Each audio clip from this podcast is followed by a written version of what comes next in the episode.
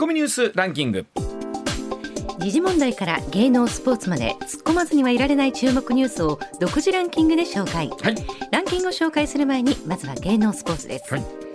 11月の侍ジャパン強化試合とオーストラリア戦の代表メンバーが発表されロッテ佐々木朗希投手、阪神佐藤輝明選手ら15人が初選出されました、はい。佐々木投手は貴重な時間になると思うのでいろいろなことを吸収したいと思いますと思いを語りました、まあ、来年の WBC の向けてですね、はまたここからどういうメンバーがそこに残っていくのかええということなんですが、楽しみ。どうやら聞いてみると例えば大谷投手とかダルビッシュ投手もね WBC そのまま残ってくるという可能性もありますから、本当最強侍ジャパンに一体誰が選ばれていくのかという感じになりますね。はい。楽しみです。はい9月30日に72歳で亡くなった三遊亭円楽さんの葬儀が4日都内で営まれました。棺は出演していた『笑点』で円楽さんのカラーだった紫色でした、はい。三遊亭円楽さんのお別れの会は12月初旬を予定しているということです。あの本当ねつい先日夏に一旦講座に復帰された時の映像を覚えてる方も多いと思うので本当に突然だったなと思いの方、ね、いらっしゃると思いますし、まあ、例えばこういうお別れの会とか最後のお別れというのもここほら数年なかなかできなかった方とかもね、い、らっしゃいましたからね。こういうものも少しずつまた戻ってくるのかなという感じです。はい。それではニュースランキング。まずは第5位。千葉県市川市の江戸川の水門付近で見つかった幼い子供とみられる遺体が女性だと新たに分かりました、警察は松戸市で行方不明になっている小学1年の女の子との関連を調べています、まあ、本当にこれは痛ましい、ね、出来事なんですけどもちろんその女の子との関連性がまだもちろん分かっているということではないんですけれどもこれあのご家族の方にすると非常に複雑な思いだろうなというところはありますよね。はい。続いて第4位。ロシアのウラジオストクにある日本の総領事館の領事が国外退去を通告されたことに対抗し林外務大臣は昨日札幌にあるロシア総領事館の領事1人に今月10日までに日本から出国するよう命じたと明らかにしました。ペルソナ・ノン・グラータ好ましからざる人物の指定を宣告したもので森武雄事務次官が昨日ロシアのガルージン駐在大使を外務省に呼び出して伝達したということです。まあ、あの日本の、ね、えー総領事館の領事が国外退去を命じられたということに対しても、ね、対抗ということでもあるんですけれども、本当改めてこう日本とロシアの関係はどうなっていくのかなとこういう時にすごく感じますね。ねうん続いて第3位。スウェーデンの王立科学アカデミーは今年のノーベル物理学賞をフランスのアラン・アスペシラ3人に授与すると発表しました。3人は2つの量子粒子が強い相互関係に量子もつれと呼ばれる現象を発見したことで知られています。のこのノーベル賞のね物理学賞とか出てくるために、ほんでこれは一体何を研究してはんねんっていうのが何につながったんだろうっていうところですね。であの、はい。僕全然知らないんですけどどうやらこれがちゃんと研究されていくことによって、えー金融資産がどんな風にしてこう形成されていくのかということだったりとか、もっと言うと将来的にはこう薬の開発とかにもつながっていくどうもらしいんですね。で、えーさらにこのマーケットっていうのが世界規模で膨らんでいくと例えば30兆円規模40兆円規模のえー市場になっていくということだそうですからすごい開発だそうです。はい、あのそれぐらいしかわかりません。はい、だそうです。はい。続いて第2位は東京オリンピック・パラリンピックをめぐる汚職事件で出版大手角川会長の角川嗣彦容疑者は4日に贈賄罪で起訴されたことを受け会長職を辞任すると発表しました。まあ、本当このあ事件もですねまだまだわからないことが多くって、はい。真相は一体どこにあるのか、ということなんですけども本当あの角川会長のあの強気の発言と一体どこに行ったのかなという感じでありますね。はい。続いて1位は防衛省によりますと4日午前北朝鮮から弾道ミサイル1発が発射され東北地方の上空を通過しておよそ4600キロ飛行し日本の排他的経済水域の外側の太平洋に落下したとみられています。日本の上空を通過する形で弾道ミサイルを発射するのは5年前の9月以来です。さあコマーシャルの後石田さんにですねこのお話詳しく解説してもらおうと思っております。コマーシャルの後は石田英さんの登場です上泉雄一のエーナー MBS ラジオがお送りしています。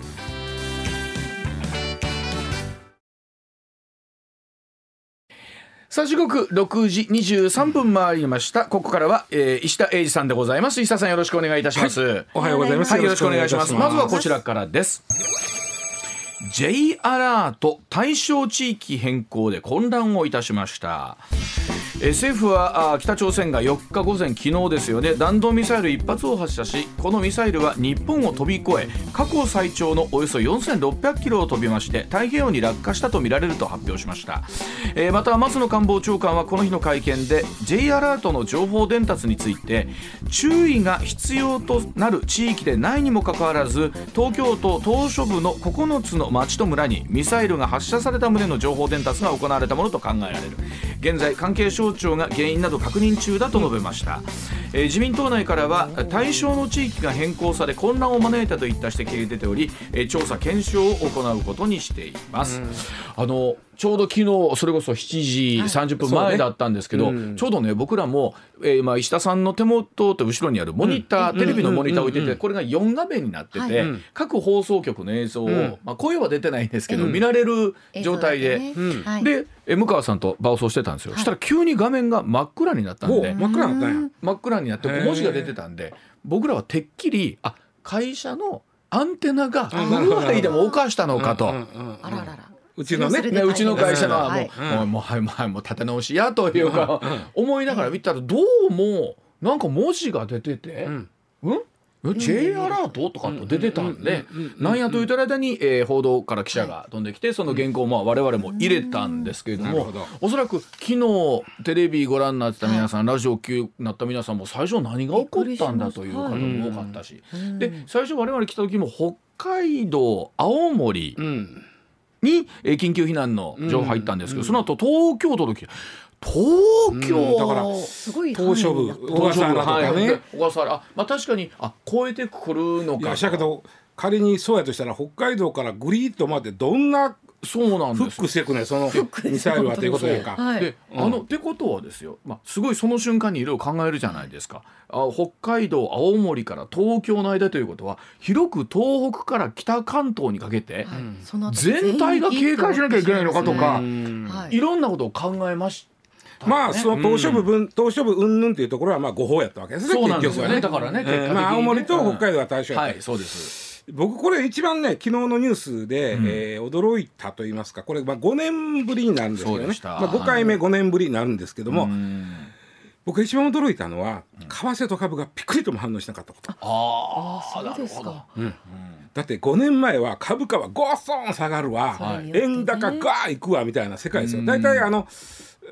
こういうことになると円高になるんですよ。あのまあまあ有事のドルとか有事の円とか言いますけども,、もうそれよりも例えばやばい。みんながね、やばいとなったら海外資産をもう一旦売って円に変えとこうとなるわけですこれがいよいよやばいとなったら、そしたら円の需要が伸びるから、なるほど。円が円が買われるからそれを見越して円高になるという流れなんですけどあの投資家の投機家かの動きでいうとね、ところが今回ぴっくりともせへんだ。つまりあの大きくな問題ではあったけども世の中的には投資家の人は何も。だからなんかねその全部が全部正常性バイアスってあるじゃないですか、うん、あのまあ言ったら自分に都合の悪い情報はもう耳塞ぐっていう正常性バイアスっていうのがあるけど、はい、だから今回正常性バイアスに陥った人も多いんですよ、うん、もうどうせもう、まあ、もう落ちんやろうみたいな、うん、言ってだけやろうみたいなね、でそれに近いようなねまた言うとんでまたやっとんでみたいな、まあそれはなんて言うんでしょう。例えば北朝鮮の戦術なりで戦略で考えてくると、うんうん、ここにして連日のように撃ってきてて、うん、まあ、今年に入っても20回超えてますよね、確かね。その一つだと思っちゃってますもん。となんでも本当いわゆる狼少年状態になってますよね。実際ただねあの中世のあかんのはその、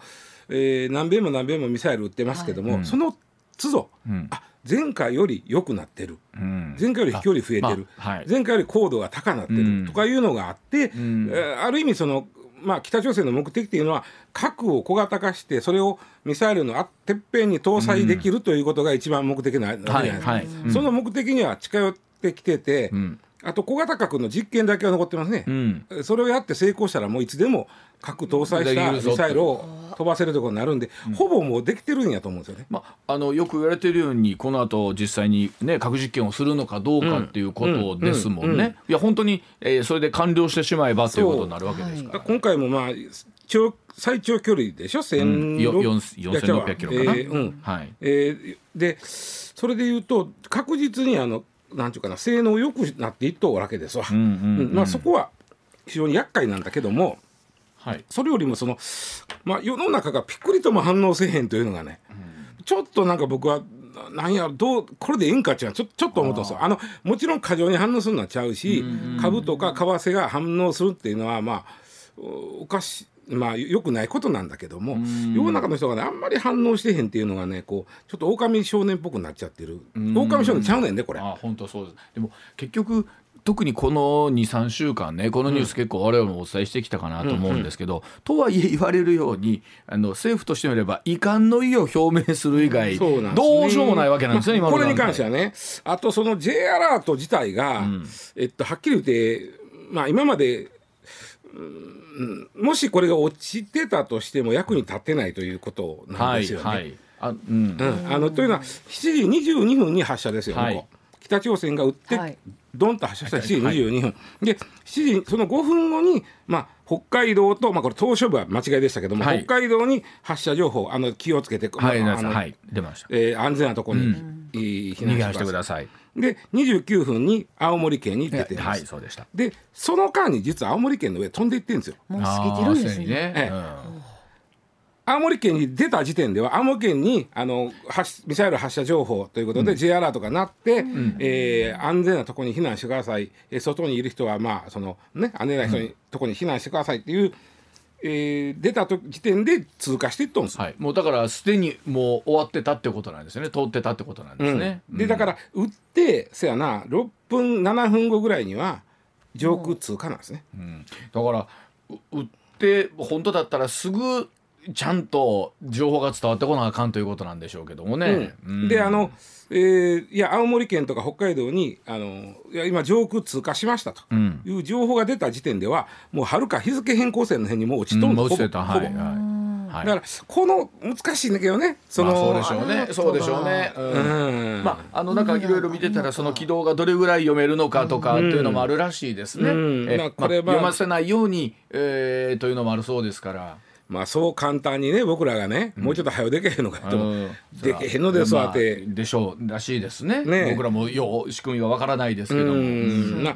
もうちょっとこの辺なんとかならんかなと思いつつえー、っとまあそのあとね千代田区がねちょっとだから変なことがあってねそのえー、っと楽天モバイルがあのエリアメールがでけへんできなかったとかね、はい、これはまあ楽天モバイルというよりはその上のとこが、まあ、請け負ってるドコモやった、NTT ごめんなさい。NTT か、うん、があのまあえー、管理を受けてる請け負ってるところが、まあ、設定間違っててなれへんで、うん、まあ、そういうのは直してもらわなあかんだけども、まあうんうん。うん、あとその例えば千代田区なんかねガンガンなったんですよ。あらあのエリアメールが、はい、ガンガンなって。それなんでかというと千代田区の区の設定が東京都都内にそういう対象になった時は、なるようになっとるわけ。はい、で東証部は一応小笠原は東京都じゃそうですからねそうですね。いくら離れてる言うてもね。とはめちゃくちゃ離れてるけど、ね、東京都なんてそういう設定になってたとしかもその小笠原あたりに誤報が出てた誤報としてその、うん、えー、ミサイル情報が出た、ね、誤報を受けて千代田区のあたりで、うん、ね清一町あたりでバンバンなっとったという、うん、このこれも変な話なんですよ。その人たちはすわと思ってたんだろうけども、うん、逃げてくださいって言われても。言われてもみたいな。うん。まああの結果としてね、今国内に大事なかったたので現この時点に関して言うと、まあ、これをいい教訓にとしかも言いようがこういうもないじゃないですか、もうこうやってシステムはメンテナンスしていくしかないですし。あの一つその、うんまあ、正常性バイアスが働きすぎてるんで、まあ、ちょっとこの、これ実はそこはまずいですよという意味でね、うん、えこれあの一応あの政府が言うてるのは屋外におったら爆風とか破片が飛んでくるんで、うん、もし落ちたらね、はい、落ちたら飛んでくるんで頑丈な建物の中に入るか、もしくは地下に降りてくださいって言い方してるんですね。で、えー、屋内屋内におる場合は、もう窓から離れてください。破片が飛んできますからね。でもしくはそのできれば窓のない部屋に行ってください。でこれが面白いで車の中、車の中がにおったらガソリンに引火する恐れがある。爆風とか。がね。なのでその場合は車を速やかに止めて近くの建物か地下に行ってください。で止めるなんていうの例えば高速道路なんてさ止めたところでサービスエリアが近くにあったんやけど、そうですね、ないじゃないですか。その場合は車例えば路側帯の安全なところに止めて車の中で姿勢を低くしてその窓があるから。でもそういうことを言ってるわけね。で、それはでもまあそれこそそれこそ正常性バイアスの中ね、書き消されとるわけですよ。そうですよね。で、ふっと思ったんがさ、僕あの裸足の弦ってあったやろ。あはいあります。裸足の弦。ありましたね。あれみんな読んだよね。怖かったよね。怖かった。怖かったよね。であれあの時最初に始まるのは弦玄君が学校行ったわけですよ、ポコポコ歩いてるわけ、でそこでまああのピカドンが落ちるんだけども、彼はたまたま校門の陰におって助かるんです。よ。そういう設定ですね。設定だしあれほんま実はそういうストーリーやったんですね。で校門の陰におったから彼自身はその爆風とか熱波とかを受けずに助かって、で周り見たらえらいことになってると。いうとこから話が始まるんですよ。でやっぱしねその爆まあもちろんこう核核はまた若干ちゃうかもしれんけど爆発物が落下した時っていうのはやっぱし何かの物陰におることってめちゃくちゃ大事だよなとあれ見ると思い出すんよな。あのなんていうの本当正常性バイアスではそうなんですけど、うん、現実としてそんなことが本当に起こるのかなっていうのはやっぱピンとこないっていうのはありますよね。難しいんだけどその、まあ、普通はそのいや頑丈な建物に隠れあの避難してくださいできれば地下に避難してくださいっていうのは爆風とか、うん、そういうのがあるからでしょ？うん。もちろん何かの破片が飛んでくるとか、うん、そういうことがあるから建物か地下か、そして屋内であれば窓から離れてる、もしくは窓のない部屋っていうの、って言うてんだけどもなんかその爆風とか破片のとこになんとなくこうみんなの気がいくようなね、なんかええ方法なんかそこに気がいけへんから確かにね。ぼやっとしてるわけであの今回も一瞬たじろいであれ？この J アラート何をしたらよかったんだっけ？っていう方が勝っちゃったので。とりあえず何もそのまま時間ないと思ったら伏せるだけでもだいぶじゃない、そうです。だから地震とか津波はすごくもうね、そう。ですね。なんか体に入ってるとか高いところへってそうそうそう。高いところへっていうのも東日本大震災があって。津波をみんなもう映像を見て、うえ実際被害がある方もいらっしゃるからこそ高いところに逃げようっていうのも出てきましたけども、うんうんうん、そうでなければやっぱりなかなか実感としてなかっただろうし、J アラートどうしたらいいんだっけ、今回言われてますけど J アラートが仮にはなったとしても、うん、発表ね外れされたとしても、えー、じゃあ地下に逃げられるかとその地下の施設自体も実は全く持ってないしと、うん、えー、高いところのね高台の避難するところっていうのは、あのいろんな避難所っていうのはあるんですけど、でもこれねまああのそれこそ石田さん言うようにあの過度にね警戒する必要はないですけど、ここ数日見ていると連日のように飛翔体の実験がある、まして昨日に関してはそうだった、まさにでここからといつも大体朝の9時、ぐらいまで。そうそうそうそうそう。だから多いよね北朝鮮はその場合が、ね、多いですよね、と思った時にやっぱりちょっとしばらくピリッとするなという感じはあります、ね、まあ、だから難しい。その今、うん、松川さんが言うたように、そのあ津波やったら高いとこ行こうってパンパッと出てくる、みたいな感じでこの例えばこの J アラートでもそのミサイルの場合は、とりあえず姿勢低くして頭守るとか、物陰に隠れてとかぐらいのパッとこう出てくるぐらいのなんか、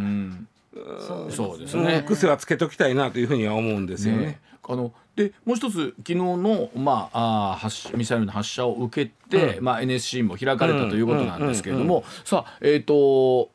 日本政府は今後どういうふうな形で対北朝鮮に対応していくかっていうところも石田さんこれ本気で、うん、本気で考えないといけない、まあうん、それとまあ、まあ、これ日本だけでできることでもないやろうし、ねはい。うん、まあいかん方いかんまあそれしかしょうがないんやけどね、うん、確かにね、うん、まああとその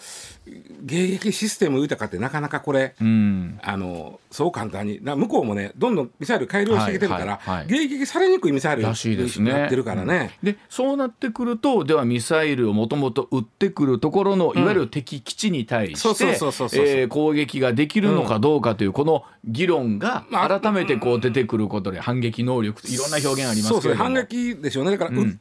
あんたら撃ったらこうこんこっちはこうするよっていうのは何か。うん、あってもいいかな、ね、だからこれはだから先制攻撃ちゃうから、はい。うん、でもなんかあのどうなんですかね。ほんまあ普通に考えたらですよ。その僕も正常性バイアスの中に入ってるんでしょう。けど、普通に考えたらね、うん、そのミサイルが、えー、その日本の島の中に、うん、ね、日本列島の中にどん。どん。落ちるってことは考えにくいと思うんですよ。うん、そうですね、うん、とと思ってること自体がもうダメなのかどうなのかっていうことなんですよね。うん、そう。なのよね。普通に考えたらないよな、えー、ないよなってな。っちゃうんですけど。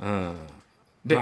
あ。まり過度に、いやあるかもしれませんあるかもしれませんっていうのもちょっと違うしいやでも思えへん。あの僕なんかその例えば車運転してて、まあ、田舎の方地方の行っててもしここで地震が来たら、うん、俺はどこの道を駆け上がって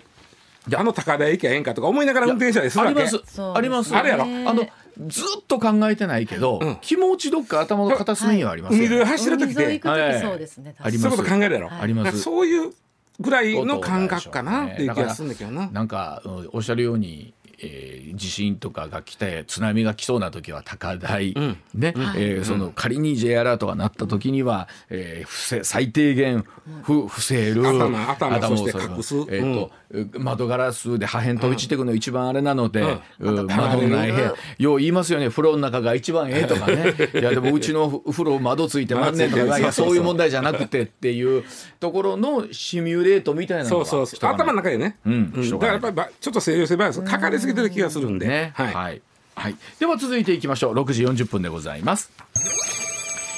さあノーベル賞のペーボ氏が教授を務める沖縄科学技術大学院大学とはでございます。うんえー、人類にもネアンデルタール人のゲノムが残ることを証明し、えー、ノーベル生理学医学賞を受賞いたしましたスバンテ・ペーボ氏は、えー、2020年5月から沖縄科学技術大学院大学で客員教授を務めているということで日本にも縁がある研究者さんだったということが分かりました、はい、まあ、この今まで、えー、あまり耳にすることのなかった沖縄科学技術大学院大学オイストというらしいんですが、うん。はい、えこれが実はすごいところそうなんですよ、はい、これはねすんごいとこなんですよね。沖縄にあるんですか？沖縄にある、うん、でねその前に今年のあの医学生理学まあ昨日は物理学賞でした。医学生理学賞なんですけども、えっと、コロナ関係がなんか取るんちゃうかなみたいな。そういうことか。やったんですよ、うん、ただ、まあ、コロナまだ終わってないんで、はい、終わってからかなっていう気もせんでもないんだけどなんかトレンドがあるらしいですね。そうなんですよ。時代だ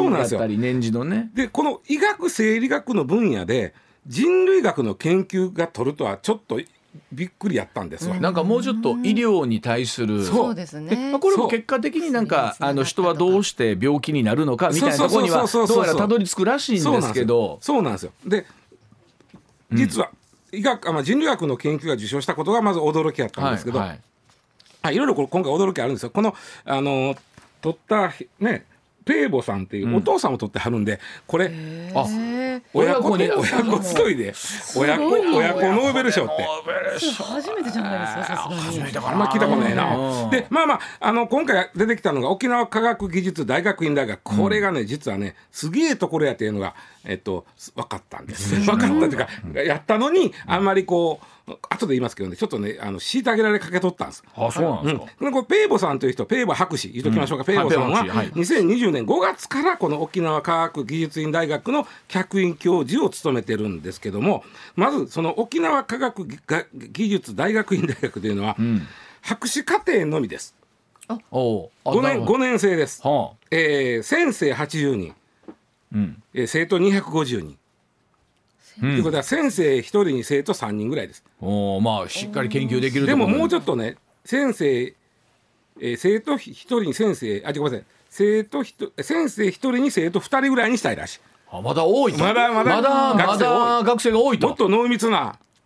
ことをした研究のための大学みたいな感じなんですか、まあ、それがすごいのよ、ね、で、2012年にできたまだ10年、あそんな。でしかもねこれ沖縄振興策の一環なんですよ、はい、政府主導なんですねそうなんです。え、沖縄で国内外からすごい研究者と頭のいい学生を集めまして、で、まあ、世界レベルの研究教を作ろうということなんですけども、うん、えー、ちなみに外国の方が多くて、うん、先生の、まあ、45%ぐらい、うん、で学生の8割ぐらいが外国の方です。じゃあきっと周りに行ったらめっちゃ外国の人多いなってイメージなんでしょうね。外国に来たような状態でしょうね。しょうね。ちなみに学内では英語ですもう行かれへん。もうわかんない。もう行く気でしたか？あ、行く気でもない。学食も行かれへんなもん。あそうあそう、基本が英語英語です授業も英語ですでそもそも学食も英語です。学食あんかとか知らんけど、あるやろそら。あるでしょうけど。うんうん。はあすごい。なんでまた？そうか。いやそれは沖縄のお、まあ、振興策やしどうせ作るんやったらすっげえの作ろうぜっていうのを作ってるんですよ。うん、僕大学とかこういうまあ研究所にねどういう人が集まってくるのかってあると思うんですけど、うん、例えばほら僕らが知ってるのは海学大学のさ、すごい有名なところ海外でもあるじゃないですか、そういうとこって素晴らしい研究者の人から行こうとかって、相乗効果みたいなのあるでしょ、あるある。新しくできた大学って難しくないですか、こう。あのね、僕は研究者の人何人かすごい、はい、この人らってね、うん、ある意味すごいのよ、うん、給料がなんぼ出るとか、うん、そこでどんな名誉な地位につくとか、あんまりどうでもいい。すごい頭ええねんけど、うん、そういう方どうでもよくって、うん、その時が一番大事にしはんのは、うん、研究設備が整ってるかどうか。あまあ、まあでもそうでしょうね。特に科学技術系のものって言ったらそうですよね。だから自分のやりたい研究のための設備がどんだけごっついのがあるか。だからある学校がね、で先生来てくださいと、うん、来てくれたら例えばその年収こんだけ出しますよ、うん、でもね。はあそれである大学はいやうちそんな出せませんけどこんな設備があります。あそっち行くあ、まあ、そういう人が多いんですよ、ね、だからすごい人に来てもらおうとすると最新設備をと研究環境をがっつり整えたら人は来てくれる。そのためにお金かけたんですよここ。うん。で結果的にそこをめがけていい先生が集まるいい研究者が集まる。であのネイチャーってあるじゃないですか。ネイチャー有名な、アメリカのあそこは2019年から 3,、えー、3年前に質の高い論文を書いてる割合が高い研究して大学、うん、あ研究機関のランキング、うん、えー、世界ランキング、うん、東大40位なんですよ、うん、京大60位なんですよ、ここ9位です。すごいじゃないですか。日本トップです。すごいじゃないですか。そうなんですよ。世界で？世界9位。でもなんていうの？こうやって見た時にさ正直ね、はい、その東大京大とかって時に沖縄科学芸術院大学技術院大学って言われてもピンとこなかった方が、これを聞いて一気に、はい、そうあのここ目指そうみたいな。いやまあそう簡単にいかへんと思うよそれそうですそうですね。まあまあ今日の明日ではいけないですけど 誇らしいですねそうやって。ペイボさんもね5月2020年5月に客員教授に来てで10月にもう発表しはったんが新型コロナウイルスの重症化リスクとその、えー、遺伝子、この遺伝子を持ってる人は重症化になりやすいという遺伝子3倍になりやすいというの。でその遺伝子はネアンデルタル人に由来していると。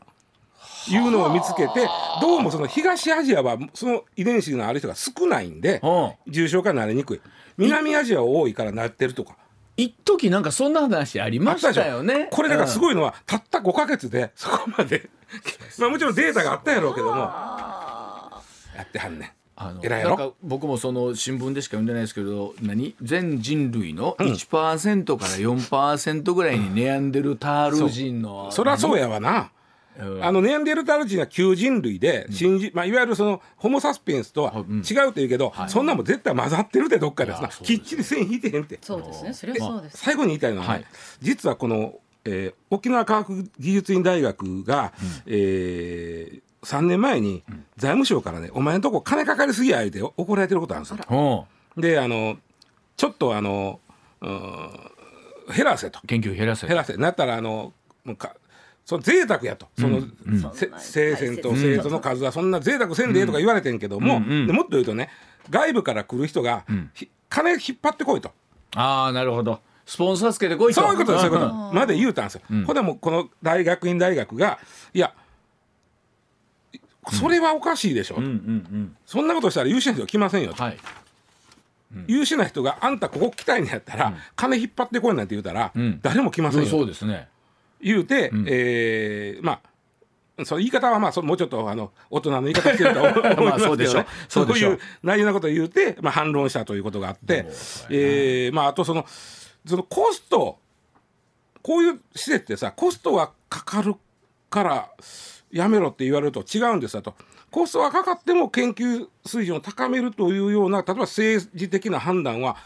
できないんですかとか、いうことも言うて、うん、まあ、これはこういう言い方したと思うんですけど。結局こういうのってほら例えばこう結果としてノーベル賞とか出るとね、うんうん、あのまあよかったみたいな話になるんですけど、うんうん、そこまでいかなくてももっといい研究ってあるじゃないですか。そうなんですよ。これで結局ね、日本人のねノーベル賞って20世紀の遺物リビューっていうか20世紀でやったことが今評価されてる。そうかそうか。基礎研究とか、うんうん、でむしろこういうとこ今やってることが今後ノーベル賞につながっていくわけですよ。そうですね。日本人だけはないけどね、そう刺激受けて日本の人もやるから、ね、いやでもこういう誇らしいものがあったということに、今石田さんのニュースで初めて知りました、世界一で東大40位でここ9位。だそうでございます。はい、えー、ではお知らせの後もお話続けてまいりますさあ時刻6時まもなく56分になります。続いてこちらでございます。マクドナルド2900のお店で紙ストローを導入だそうでございます。日本マクドナルド4日一部の店舗で先行導入していました紙製のストローや木製のスプーンフォークなどについて7日から全国およそ2900のお店に広げると発表しました、えー、プラスチック製品の在庫がなくなった店舗から順次提供を始めるということだそうでございまして、まあ、石田さんいよいよですね、うん、いろんなところで。あのー、マクドナルドさんは今年の2月から、まあ、はい、先行した形でやってて、うん、でまあ、最終的にはこれで全部いく。うん。あとあのスタバもねもう紙ストローですよ。長いですよね、うん、結構ね、うん、えー、亀の穴にストローが刺さってるニュースから大体何年ぐらい経ちました？前から。まあまあ何年ですか。もうね亀のね鼻にあのプラスチックのストロー刺さってて、うん、かわいそうなことだけども、まああのまあね、あのレジ袋に始まっていわゆるこれカ,、カテドラルの？これカテドラルちゃうな、うん、なんだっけ？そのカトラリー。カテドラルはちゃうな。あれ大柄や、はいはい、これであの、えー、まあフォークとかないね？あのまあ、スプーンとか、だんだん変わってきて、ね。えー、なこれ基本的には僕ねなんかちょっとなんかうんと思ってそれ捨て方の問題やんかと思ってんねや。はい、うんうんまあ、うん、捨て方の問題はねなんかこうプラスチックが悪者になっちゃってるなというのはちょっと思うんだけども、まあ、ね。うん。まあ、あのー、どうでしょう皆さん。紙のストローは僕は実は苦手なんです。わかります。僕はあのね基本的にあんまり冷たいものを飲まないんですよ。ああそうか。だから紙ストローってあまり人生の中で体験したことなくってあこれが紙ストローがだから僕他の人より紙ストロー初心者なんで吸いにくいなと思いながらなんですけど。最初はいいんですよね。そうそうそうそうそうそうだんだんふやけて。ふやけて早の真ん中だはよの真ん中早の真ん中台とか頼んで大変一気に台っていうかあの大きなやつ。台台台あでも僕わかんないですけどどうなんですか？こう例えばそういうところっていうのは、だんだんやっぱ紙ストローがメインになってきてるんですか？だから今みたいにその、まあそういうスタバとか、まあ、セブンイレブンもそうですしね、あの ANA なんかも中の機内で使うストローもだんだん紙になってきてますし。あそうですか、まあ、世の中はそうなりつつありますわ、まあ、ね、僕ね世の中の人どれぐらい苦手なのかってそうでもないのね。僕が苦手やから 世の中の人もっと苦つまりなんかね紙の味がするんですよ。あわかります。ちょうん、ちょっとなんだろう。下に張り付く。そうそうそうそう。なんや、はい、なんか舌触りが違うのとなんかあれやっぱりふふりゃっとなるんですか？だいぶしたらね。それ最初はだからいいんです。最初は大丈夫だいやしたけどなんかね冷たいもんが入ってくるんだけど口の周りはぬくいというこの紙やから食感はぬくいわけじゃん。あのそれが通たら冷たいも入ってくる、何もスチールのマイストローを持っていくとかそういう人はいないんですか？いやいてるでしょうけどその度洗うのこれ大変やね。確かにね。でもう僕のいっそねもうストローだからいらんって言うんですよ、だからもうちょっと飲みやすいガバッと出てこんように、うん、あのならんかなと思いながら、あのー、でもほら女性の皆さん好きな上にクリームとかよさ乗ってるやつあるやんか。